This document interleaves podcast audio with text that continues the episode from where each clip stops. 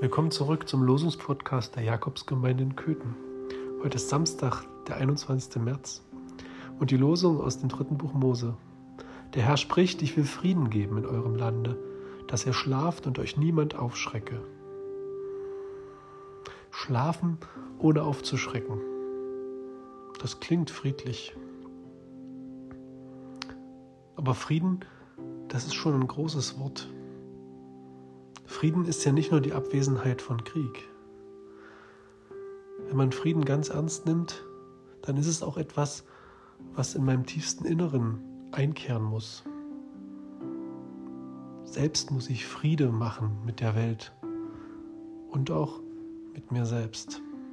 Bin ich mit mir im Reinen, dann kehrt wirklich Friede ein. Die Predigten in unserer Kirche enden immer mit diesem Frieden Gottes, der höher ist als alle Vernunft, der unsere Herzen und Sinne in Christus Jesus bewahren soll. Frieden mit sich, Frieden mit der Welt und Frieden mit Gott.